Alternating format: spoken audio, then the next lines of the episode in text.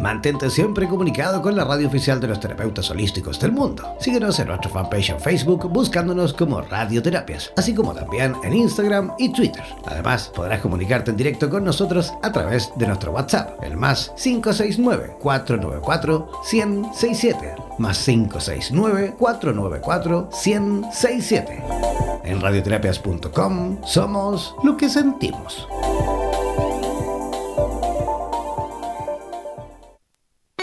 Atención terapeutas alternativos y complementarios de Hispanoamérica. Un día, un visionario personaje tuvo la genial y maravillosa idea de unificar y aglutinar a todos los sanadores de Hispanoamérica, para que de esta manera hacer llegar el mensaje de paz, amor y conciencia al resto de la humanidad. Es por esto que antes de dormir y directamente desde donde los volcanes vomitan la dolencia de la tierra, desde donde la tierra se estremece sísmicamente para sacudir la conciencia planetaria, desde donde las reservas mundiales de agua en forma de glaciares se desvanecen furiosamente por la culpa del hombre desechable. Desde aquí, desde esta angosta y delgada faja de tierra llamada Chile, las campanas resuenan, las vibraciones expanden y la luna desde su balcón nos ilumina la mirada para recordarnos que llegó la hora, la hora de conectar nuestras almas desde todos los rincones para unirnos aquí donde el diablo perdió el poncho. Démosle la bienvenida al señor Jan Meyer.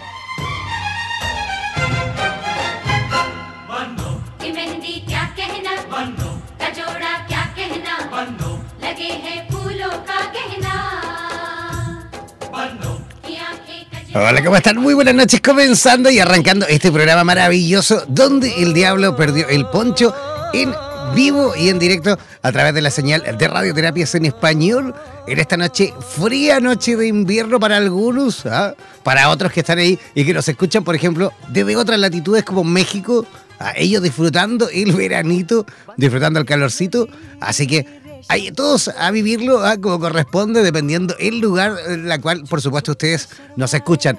Aprovecho la oportunidad de eh, saludar a todos los que nos escuchan desde Argentina, desde Chile, desde Uruguay, desde Costa Rica, vemos gente también de Colombia, vemos gente de Ecuador, de los Estados Unidos también, siempre desde Miami, desde Florida también nos escuchan.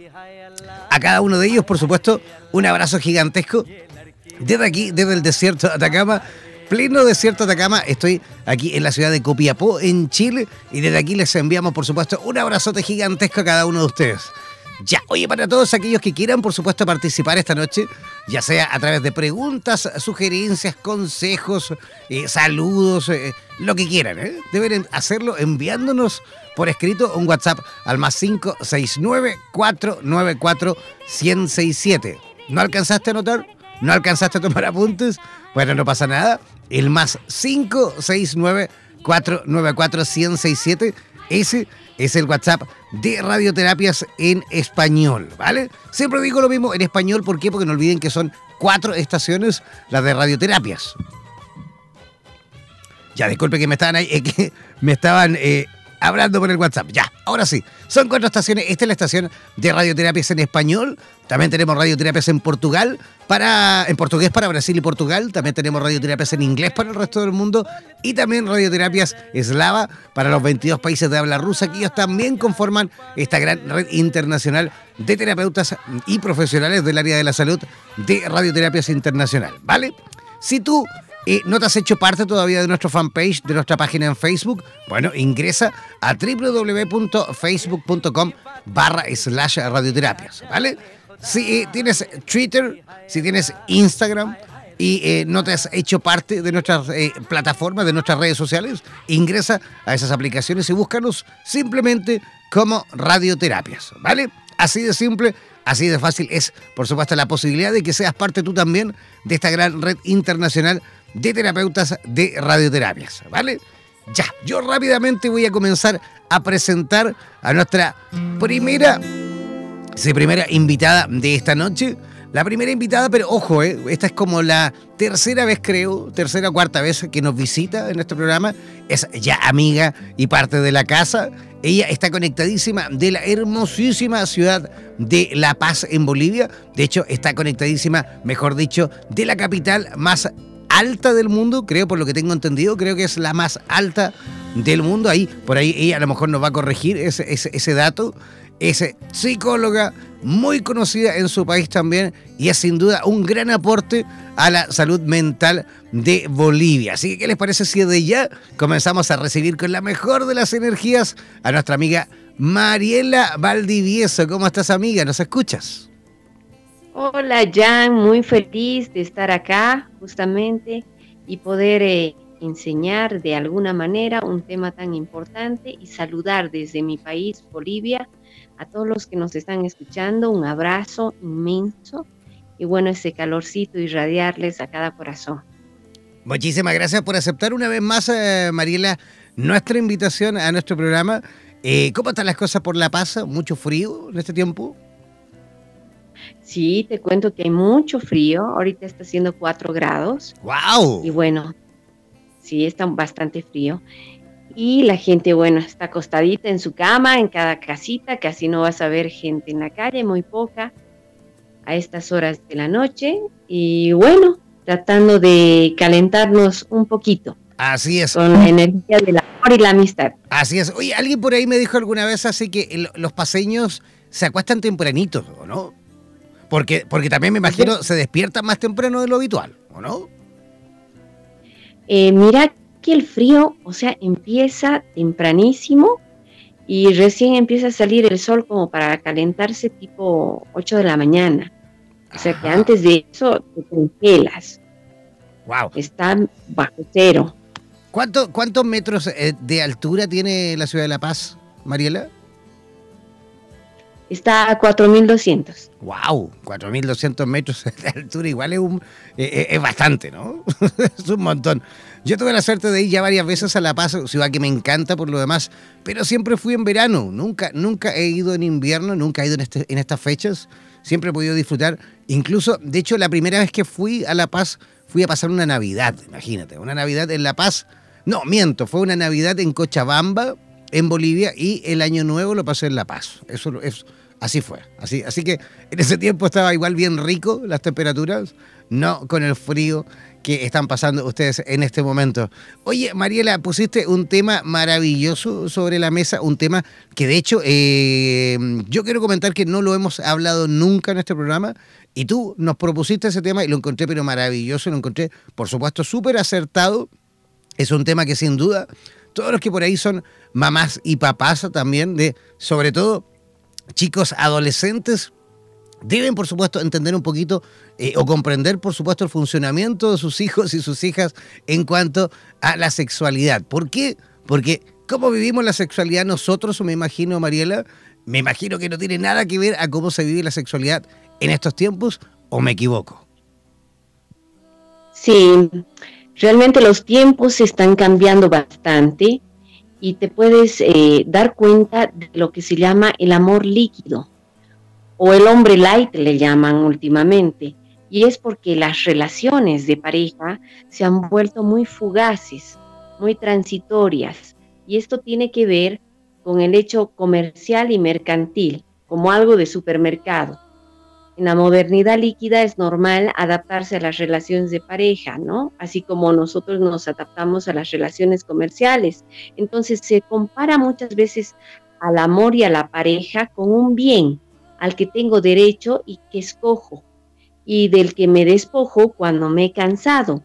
Entonces, prácticamente las relaciones aparecen como un producto mm, de gratificación y eso debemos ir cambiando porque se ha fomentado como la cultura del deseo, porque no hemos aprendido a amar y el amor es ahora tan escaso y el deseo tan, tan violento de alguna manera porque muchas veces los padres se preguntan qué es lo que pasa ¿no? con, con nuestros hijos, que actúan de esta manera, tienen relaciones sexuales mucho más tempranamente y no ven estabilidad en la relación que vayan a escoger, sino que van cambiando constantemente de pareja. Y esto se ha vuelto una tendencia, porque cuando decimos eh, a alguien te quiero, ya suena o te amo, últimamente ya suena muy raro el que tú digas te quiero, te amo dentro de la familia, porque hay una escasa comunicación debido también al avance de la tecnología, ¿no? Que prácticamente todos son emoticones o simplemente escribes eh, sentimientos o palabras mediante el WhatsApp, pero ya no hay el roce, la caricia, el mirarse frente a frente, el poder hablar y comunicarse. Entonces nuestra sociedad de cierta manera está perdiendo esta capacidad de relacionarse emocional y afectivamente de la forma adecuada. Bueno, de hecho, hoy en día, eh, eh, hasta, hasta la música que escuchan los chicos, eh, les dejamos, mejor dicho, les dejan las puertas abiertas como para adelantarse en, esta materia, ¿no? Yo recuerdo que cuando, no sé, éramos nosotros adolescentes, por ahí comenzaba, digamos, el despertar sexual de con la pareja, me refiero, con la pareja.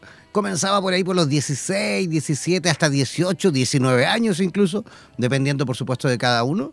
Pero hoy en día tengo entendido que incluso ya con 13, 14 añitos ya comienza, digamos, eh, comienzan las relaciones sexuales entre, entre parejas que de hecho eh, eh, ya ni siquiera son las parejas que, teníamos nosotros de antaño, porque las parejas de hoy en día, tal cual tú lo dijiste, son expresas, ya no, no, no, no se utiliza el, el, andar de novios, el estar de novia como antes, que uno, digamos, podía tener una relación a mediano o largo plazo, Hoy en día no, hoy en día duran la nada, o puede ser simplemente el encuentro de una noche, o, simplemente a lo mejor eh, la posibilidad de tener eh, esa, esa experiencia sexual nada más que en una fiesta determinada, ¿no?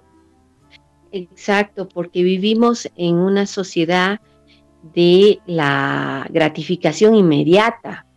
Siempre estamos buscando la rapidez, lo que nos satisface. No hay paciencia, se ha perdido la espera que había en otros tiempos, ¿no? Que tú esperabas a la novia, que iniciabas justamente esta relación de pareja.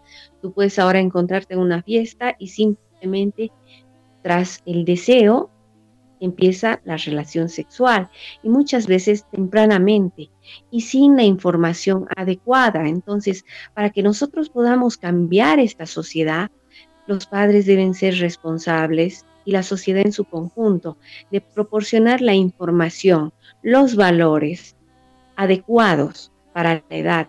Tú me dices que empiezan a los 14, a veces se nota a los 13 años y ya están teniendo la primera relación, pero por presión de los amigos o del entorno, porque se sienten raros, no se sienten como el, la generalidad, sino como que son la minoría, como que yo no he tenido mi primera relación sexual y todo sí. Entonces, más es la presión social y la presión mental que siento para ejercer mi sexualidad. Y en realidad el tener sexo con alguien implica responsabilidad.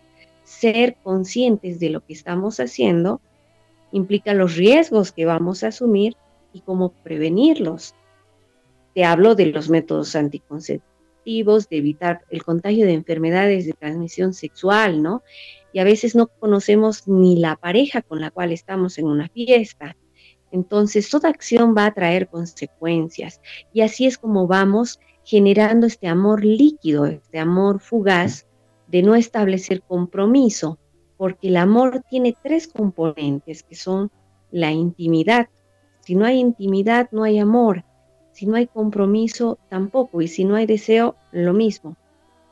Entonces, deben existir los tres para que se dé una relación eh, sana, porque el sexo, tan solo por sexualidad, por, por el acto sexual, simplemente te deja un vacío.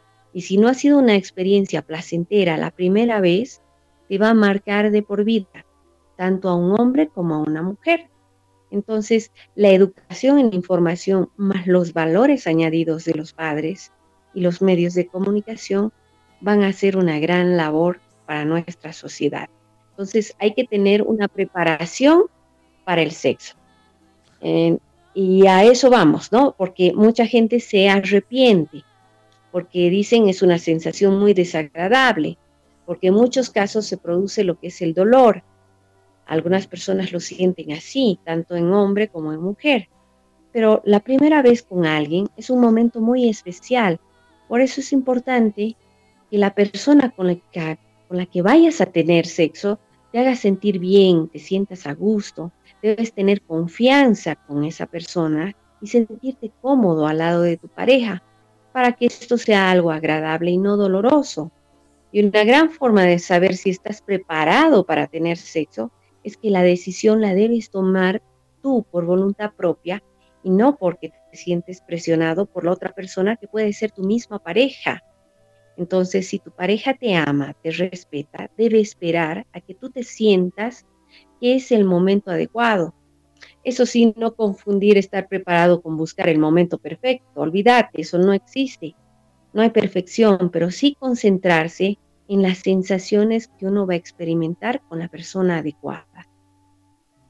Wow, es que, claro, a ver, escuchándolo todo es, es maravilloso porque eso es lo ideal, ¿no? Es lo que debiésemos de hecho, todos, incluso los que nos tocó experimentar a esa edad, eh, eh, claro, hubiese sido ideal si hubiésemos tenido todos esos pilares como para, poder experimentar nuestra primera vez, digamos, eh, con pilares como esos. Pero a esa corta edad, ¿no? Cuando son chicos tan, tan, tan jóvenes, tan, tan chavales y tan, tan inmaduros, muchas veces, tanto chicas como chicos, tanto niñas como niños, porque en realidad siguen siendo niños a esa edad con 13, 14 años, para mí al menos, son niños todavía, ¿no? Entonces, eh, eh, claro, muchas veces el instinto sexual, por supuesto, va de la mano del impulso eh, hormonal que te lleva a eso, pero justamente no, no en, esa parte no va muchas veces la auto, el autocuidado, ¿no? Aquí en Chile, por ejemplo, vamos liderando, por lo que tengo entendido, a nivel latinoamericano en cuanto a cifras de SIDA. El VIH aquí ha aumentado, pero sí, pero increíblemente. Y, creo que los chicos a esa edad justamente no están pensando en eso. Falta, por supuesto, una campaña, eh, eh, digamos, eh, más importante en cuanto a la prevención por parte del Estado, pero no solo a lo mejor dejarle esa misión al Estado, sino que también falta sin duda una mejor, digamos, campaña incluso de los mismos padres a la hora de educar, ¿no? Es así porque los padres desconocen en realidad de cómo hablarle al hijo de su primera vez. Y esto no tiene que iniciarse a los 12 o 13, sino que tiene que iniciarse a tempranas edades. A los 4 o 5 tú tienes que llamarle tal cual el nombre de sus partes que tiene. Así como uno dice brazo, tienes que decir pene, llamarle el nombre correcto. Eh, y los padres todavía siguen con ese tabú. No voy a poder hablar con mi hijo porque tengo vergüenza y yo creo que eso debe eliminarse. Lo que me dices de las campañas son geniales para poder informar, porque cuando el adolescente no encuentra la información necesaria, la va a buscar en Internet. Y no siempre en Internet hay cosas buenas, sino que te desinforman o te orientan de, mala manera. Entonces, una pregunta que se pueden hacer los jóvenes es ¿Cómo saber si no estoy listo para tener sexo? Entonces, la primera pregunta que deberían plantearse es, ¿soy el único virgen en mi grupo de amigos? Porque puede ser solamente una idea, nada más una fantasía de tu mente, porque tú no tienes el parámetro. Entonces, poder eh, encontrar ese equilibrio. Después, quiero simplemente hacerlo de una vez por presión mi novio o novia romperá conmigo si no tengo sexo con él o ella, el tener sexo me dará popularidad, me sentiré mayor si tengo sexo. Todas estas preguntas van a ayudar al joven a que se ubique, porque muchas veces, como te digo, es por factores externos, no porque realmente lo desee. A veces el desarrollo o, o el cambio está sufriendo su cuerpo no va acompañado con la madurez mental que tiene este adolescente o este niño. Entonces, debe aprender muchas cosas antes para poder enfrentarse a su primera vez. porque si no, como te decía, puede generarse un trauma y mm, tener una sexualidad a lo largo de su vida que no sea satisfactoria, porque le trae malos recuerdos.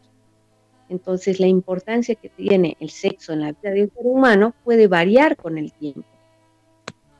No hay que preocuparse, pero sí es algo que nos debe interesar en su momento.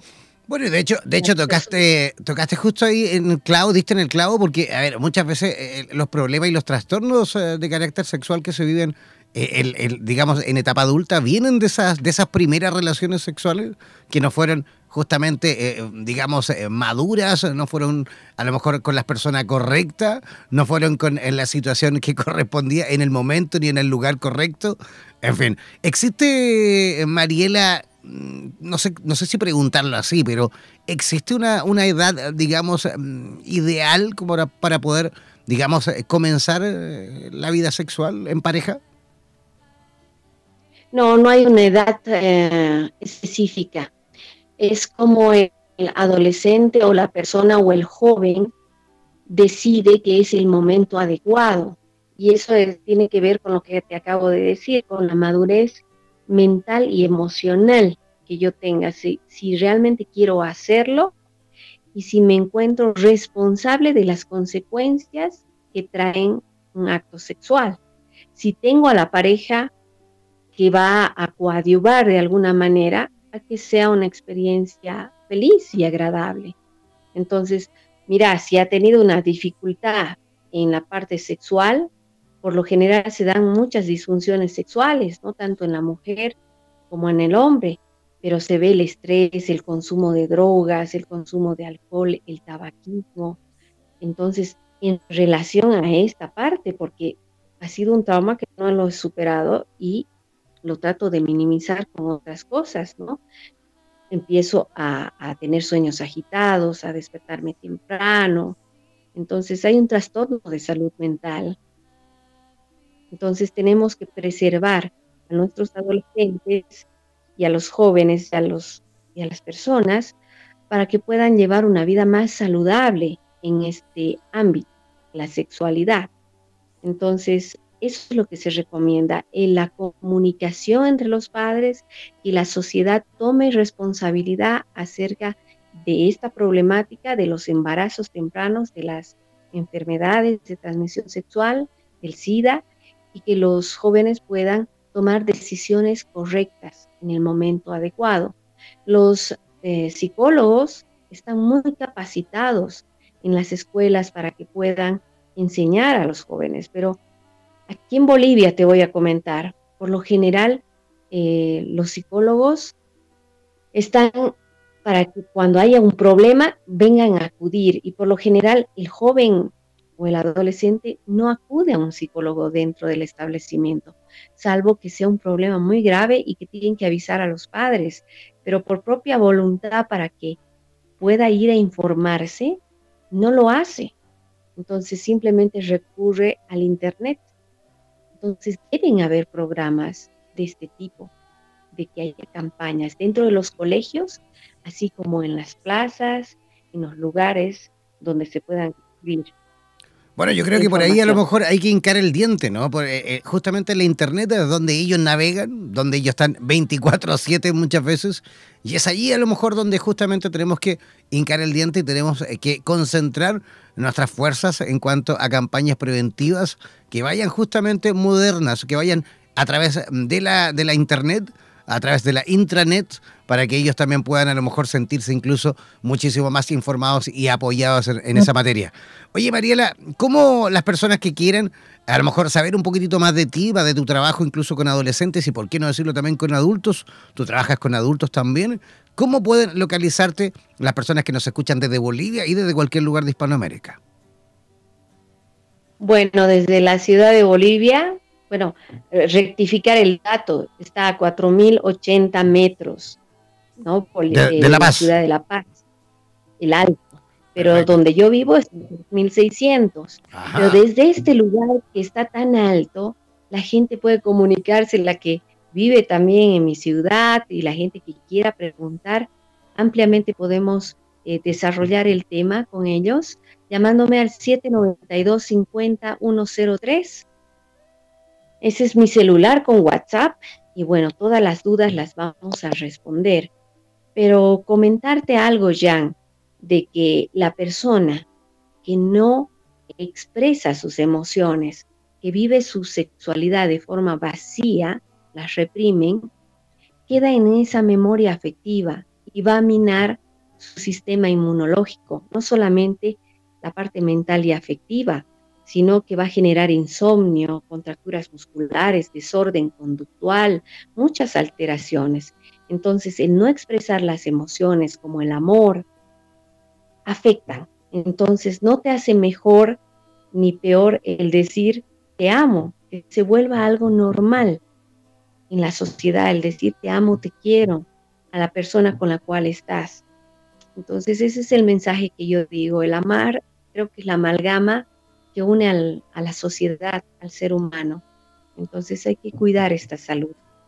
Absolutamente. Mariela, ¿quieres por favor repetir tu teléfono para aquellos que quieran a lo mejor consultar vía WhatsApp?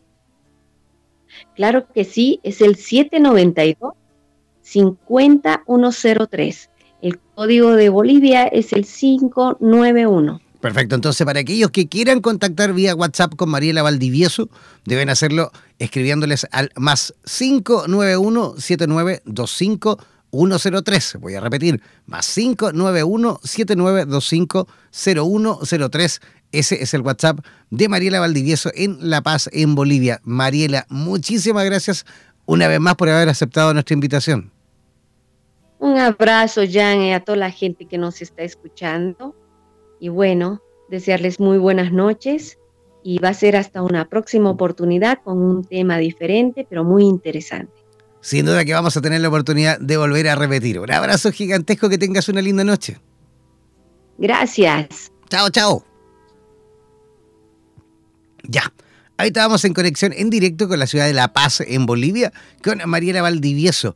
Vamos a hacer una pequeña y cortísima pausa musical y al regreso, ojo, vamos a reconectar las comunicaciones, pero en esta ocasión será con también otra ciudad alta, con Quito, con Ecuador, y vamos a conversar con eh, Freddy Castillo sobre, ojo, eh, es un tema bien, bien parecido, más que todo eh, en el ámbito de la edad, ¿no? Porque vamos a seguir hablando de millennials, pero esta vez será millennials versus centennials, ¿ah? su relación con la tecnología y sus habilidades sociales. A la vuelta de esta pequeña pausa musical aquí, donde el diablo perdió el poncho. En radioterapias.com queremos agradecer la activa participación de nuestros terapeutas y colaboradores que desde todas las latitudes de Hispanoamérica aportan sabiduría y generosidad. Gracias por ser parte de los más de 18.000 terapeutas holísticos inscritos en nuestra comunidad. Dejes de ingresar a nuestra página web e infórmate con respecto a la posibilidad de que formes parte de nuestro staff de locutores o locutoras desde cualquier lugar del mundo. Somos la radio oficial de la comunidad de terapeutas hispanoamericanos unidos. Hazte parte de nuestras redes sociales y ayúdanos a construir la red de terapeutas más grande del planeta. Somos Radioterapias. Somos lo que sentimos.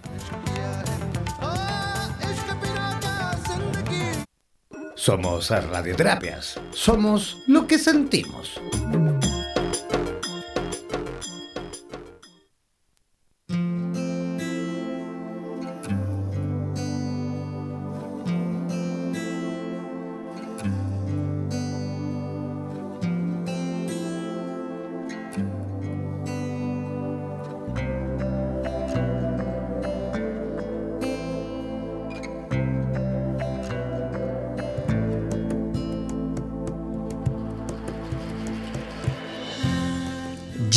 Estamos en la segunda parte de nuestro programa donde el diablo perdió el poncho.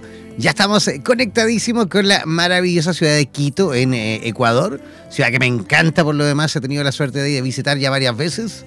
Estuve de hecho una temporadita por ahí, ahora tengo ganas de volver, espero volver pronto por allí.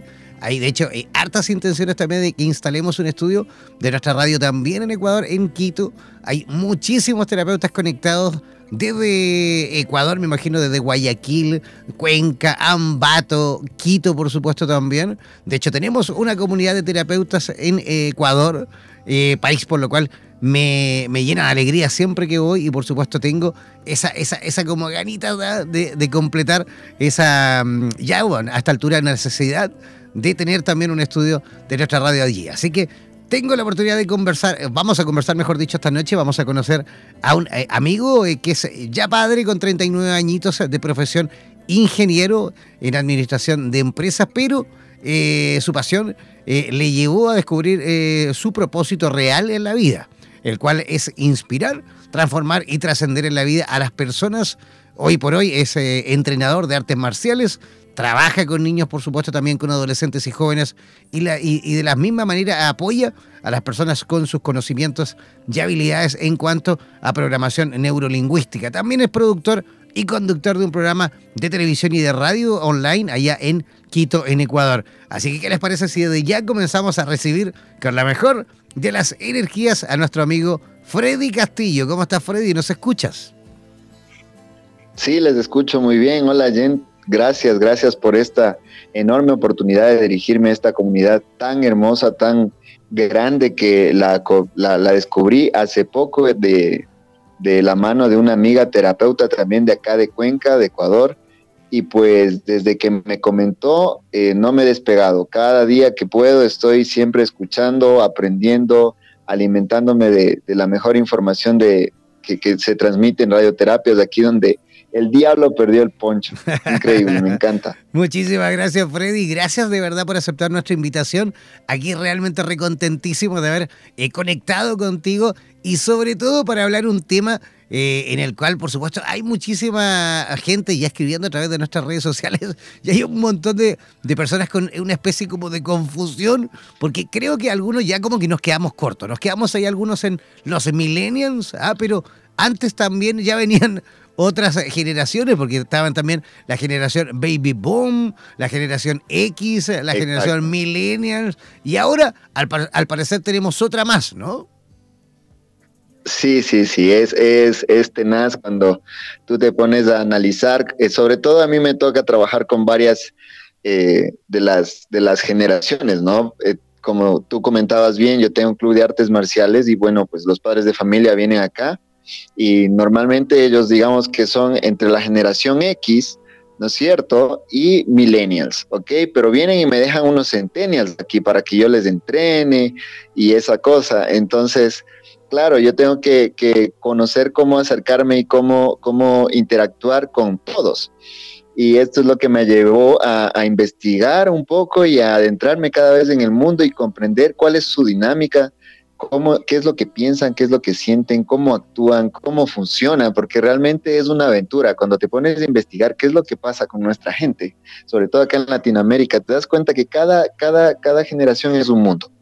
Y hay conflicto entre cada generación, pero también hay colaboración y eso es lo hermoso de, de lo, que, de lo que pasa en, en nuestra vida diaria. a veces no nos damos cuenta, pero estamos estamos ahí compartiendo con todos y, somos muy rápidos a veces para juzgar a la gente, pero no entendemos cuál es el trasfondo de las cosas, de dónde nacen sus formas de pensar y sus formas de actuar, ¿no? Oye, Freddy, pero, pero ¿cómo, podemos, ¿cómo podemos diferenciar para que la gente más o menos vaya entendiendo cuál es el segmento etario de los millennials y el segmento etario de los centennials? Ya, verán, esto es muy fácil porque es que hay muchos textos, muchos autores que no se ponen de acuerdo y yo tampoco me pongo de acuerdo, pero simplemente vamos a, trabajar por las características, ¿ok? Básicamente los millennials somos todas aquellas personas, y me incluyo, yo creo que estoy en el borde entre la generación X y la generación de los millennials. No tuve que vivir ambas cosas, pero básicamente somos aquellos que nacimos en una época donde la tecnología apareció mientras ya habíamos crecido, mientras ya teníamos una formación. Es decir, en mi caso, eh, yo conocí las computadoras cuando tenía 12 años, te estoy hablando en 1992. Y no pasó mucho tiempo, que creo que fue por ahí, por el 95, cuando para Ecuador había llegado el Internet, ¿no? ¿Y qué pasa con los millennials que nosotros tuvimos que aprender cómo usar la, la, tecnología? Tuvimos que aprender cómo funciona y a partir de allí innovamos. Es decir, nosotros los millennials fuimos los que llevamos la tecnología a un siguiente nivel. ¿sí? Nos entregaron hasta cierto punto un, punto de inicio, un punto de partida y de, ahí para allá la despuntamos, ¿no? Y es lo que ha pasado año tras año eh, eh, en nuestras generaciones, porque somos nosotros los que hemos desarrollado la, hemos desarrollado la tecnología a nuestro favor. Ahora, esos llamemos los millennials. ¿Cuáles son los centennials? Bueno, pues aquí ya hay un poco más, de consenso. Los, los centennials se cree que son todos estos chicos que han nacido a partir de los 92, 95, 1992, 95 hasta la actualidad, que digamos estarán bordeando los 18 y 20 años, ¿no? Y pues claro, a ellos, eh, no, ellos no tuvieron que adaptarse a la tecnología, sino más bien eh, nosotros creamos la tecnología para ellos, para hacerles su vida mucho más fácil y simplemente ellos vivieron con eso. Es en Ecuador, no sé si en otras partes de Latinoamérica, decimos que ellos vienen ya con el chip incorporado, ¿no? Tú tienes un bebé de unos dos, tres años y por ahí agarró un teléfono y ya sabe más o menos cómo hacerlo funcionar en un par de sabe, minutos. Sabe más que nosotros. Exactamente. Sabe más que nosotros utilizar los dispositivos, sí, claro que sí.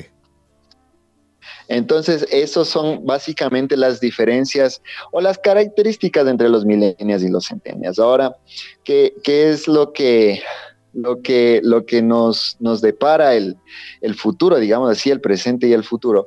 Es que, en cierta manera, nosotros los, los que estamos en la generación X o los que, eh, o más adelante, los millennials, tenemos cierto conflicto con los centennials la misma manera que la generación X tuvo con nosotros, ¿no? a nosotros los, los millennials nos, tacharon de rebeldes, de vagos, de soñadores, de, de en fin, varias cosas y, no nos, y no se dieron cuenta de que estábamos en una época de transición. En esta época, en este periodo de transición, donde el mundo estaba pegándose un giro eh, tremendamente grande. Si tú recordarás, en, digamos, en los noventas, eh, hubo una crisis bastante grave a nivel mundial económica, ¿sí? En, duró varios años. Las caídas de bolsa y todo eso, ¿no? Eso obligó a que nosotros, los vagos, los incomprendidos, los rebeldes, eh, dejáramos un poco la, búsqueda de trabajo y empezaron a nacer los emprendimientos y las pequeñas y medianas empresas a nivel mundial, que fueron los que empezaron a, dinamizar la economía en todo el mundo, ¿no? Entonces, imagínate que hubiera sido de este mundo sin nosotros buscando alternativas para crecer, para hacer que una, una, economía en estancamiento vuelva a tener eh, un protagonismo y vuelva a tener un dinamismo. Entonces, eh, va a pasar yo creo lo mismo con los centennials. Ahora nosotros los millennials vemos que estos centennials son muchachos muy relajados, pues, ¿no? Son muy relajados, ellos tienen toda la mano, mientras nosotros al principio tendríamos que, para hacer tareas, para no ir tan lejos, teníamos que hacer tareas, pues nosotros alguna vez tuvimos que visitar una biblioteca, ¿no? y, saber cómo funciona una fita, una ficha mnemotécnica, ir a la estantería o buscar el libro, buscar otro, cargarlo y, sentarnos ahí por horas hasta poder hacer un informe de quizás un par de hojas. Sin embargo, ya luego con el avance de la tecnología, eso se, se apresuró, lo hacíamos en un par de horas cuando aprendimos a usar el Internet. Pero resulta que ahora los centenias, nosotros le preguntamos de cualquier cosa y puede que ellos no sepan y está bien pero no tardarán un par de minutos mientras revisan su, smartphone, se toman una selfie, están tomando un helado, publican en, Instagram la foto del helado y a los dos minutos nos están diciendo lo que les preguntamos, a pesar de que no sepan. Y son habilidades con las que ellos simplemente nacieron, ¿no? ¿Por qué? Porque todo el tiempo estuvieron. Claro que sí, es que de hecho lo, ideal es que también podamos eh, resaltar las otras también, porque, a ver, si nos ponemos y nos vamos, digamos, hacia atrás, eh, no, podemos también recordar, o mejor dicho, nombrar las características también, en los rasgos característicos de las distintas etapas, porque, por ejemplo, hubo un tiempo en, en la que, más o menos años 1930 hasta 1948, que son los niños posguerra, ¿no? Después de la Segunda Guerra Mundial, Así es. estos niños que avanzaron, en, claro, conflictos bélicos, no, antes, antes de los baby boom, ¿ah?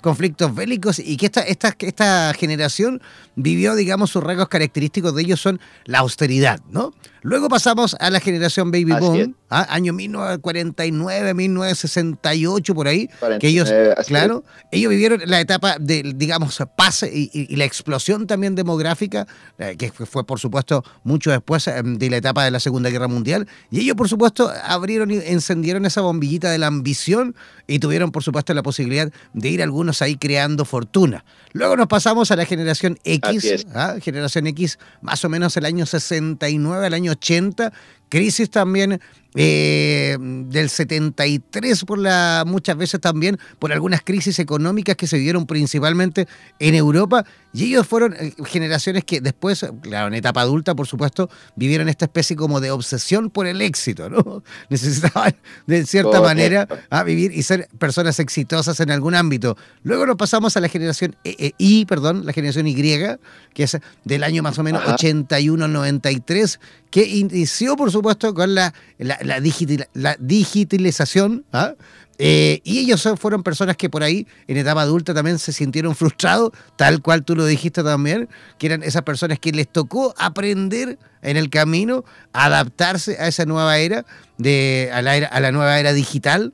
¿ah? Y luego ya pasamos a esta última etapa, que es la, la, etapa más o menos del año 95 hasta la fecha, eh, que se habla de que existe rasgos característicos de irreverencia, ¿no? Los chicos de hoy en día son bastante irreverentes también porque justamente han nacido con la tecnología y para ellos todo es muchísimo más fácil, todo está al alcance de un clic ¿ah?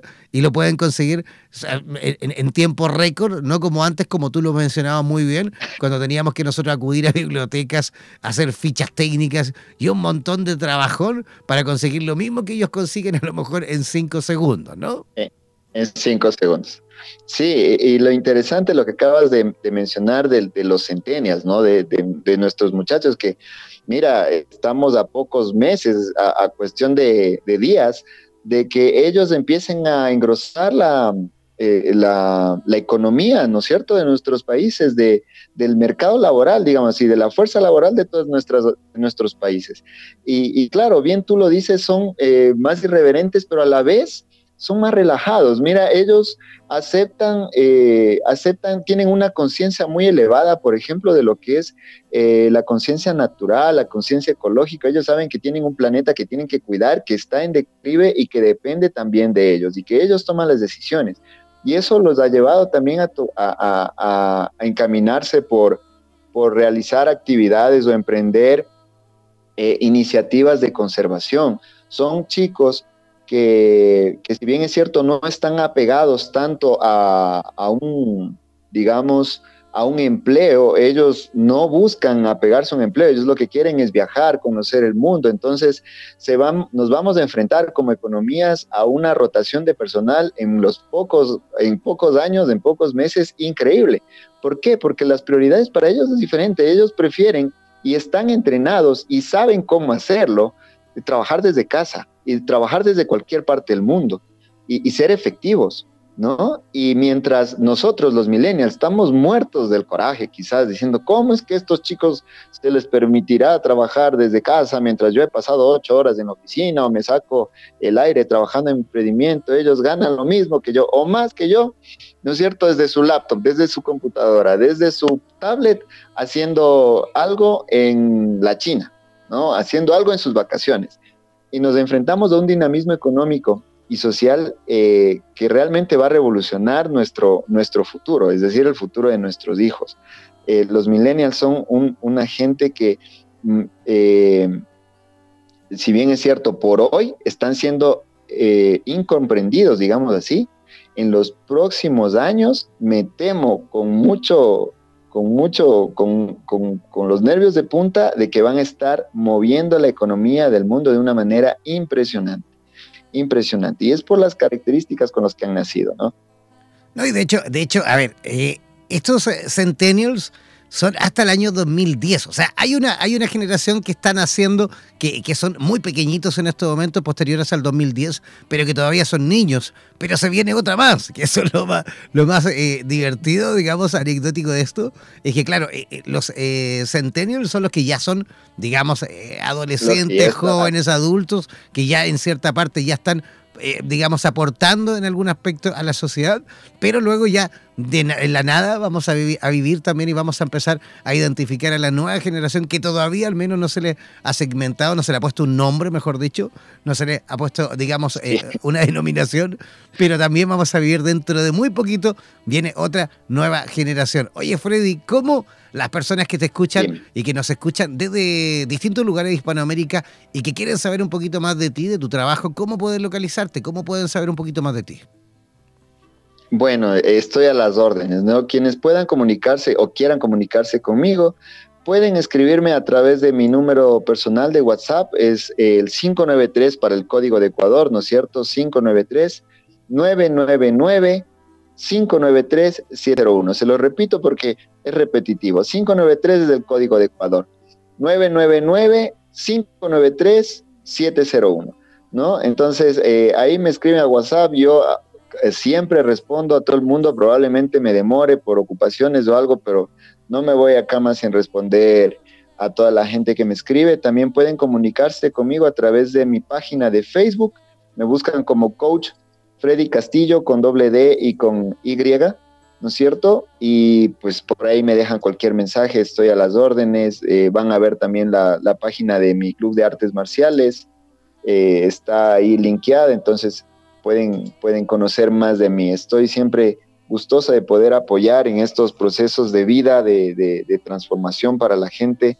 Eh, y me encanta, es como, como tú bien lo dijiste al principio, mi pasión es trabajar con la gente, ¿no? Estar cerca, ver cómo creces, ver cómo te desarrollas, ver cómo alcanzas tus metas. Ese, esa es mi pasión.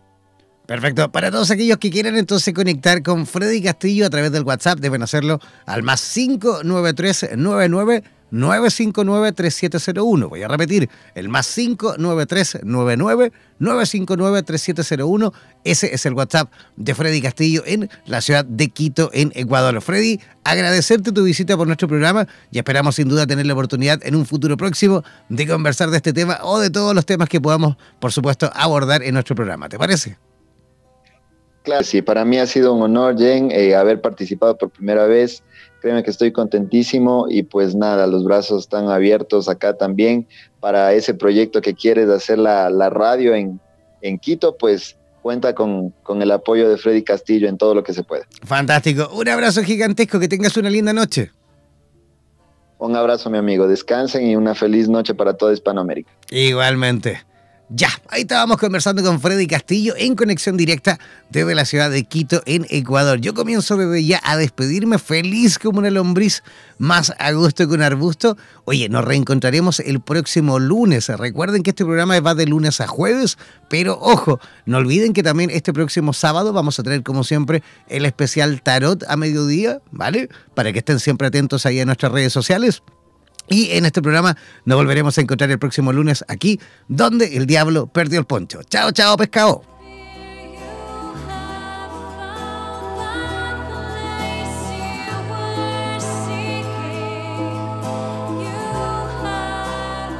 Somos la radio oficial de los terapeutas holísticos del mundo. En radioterapias.com somos lo que sentimos.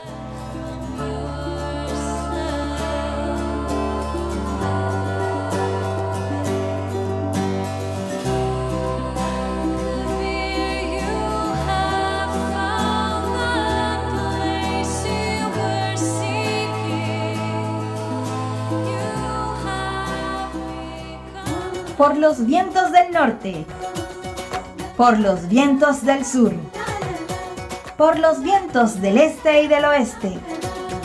Desde la radio oficial de la Comunidad de Terapeutas Hispanoamericanos Unidos, damos por finalizada esta sesión. No olvides que en nada nos volveremos a encontrar con nuevas entrevistas e invitados especiales. Hazte parte de nuestras redes sociales y participa de nuestra programación en vivo. Sigue en compañía de radioterapias.com y disfruta de nuestra programación continua. Hasta la próxima.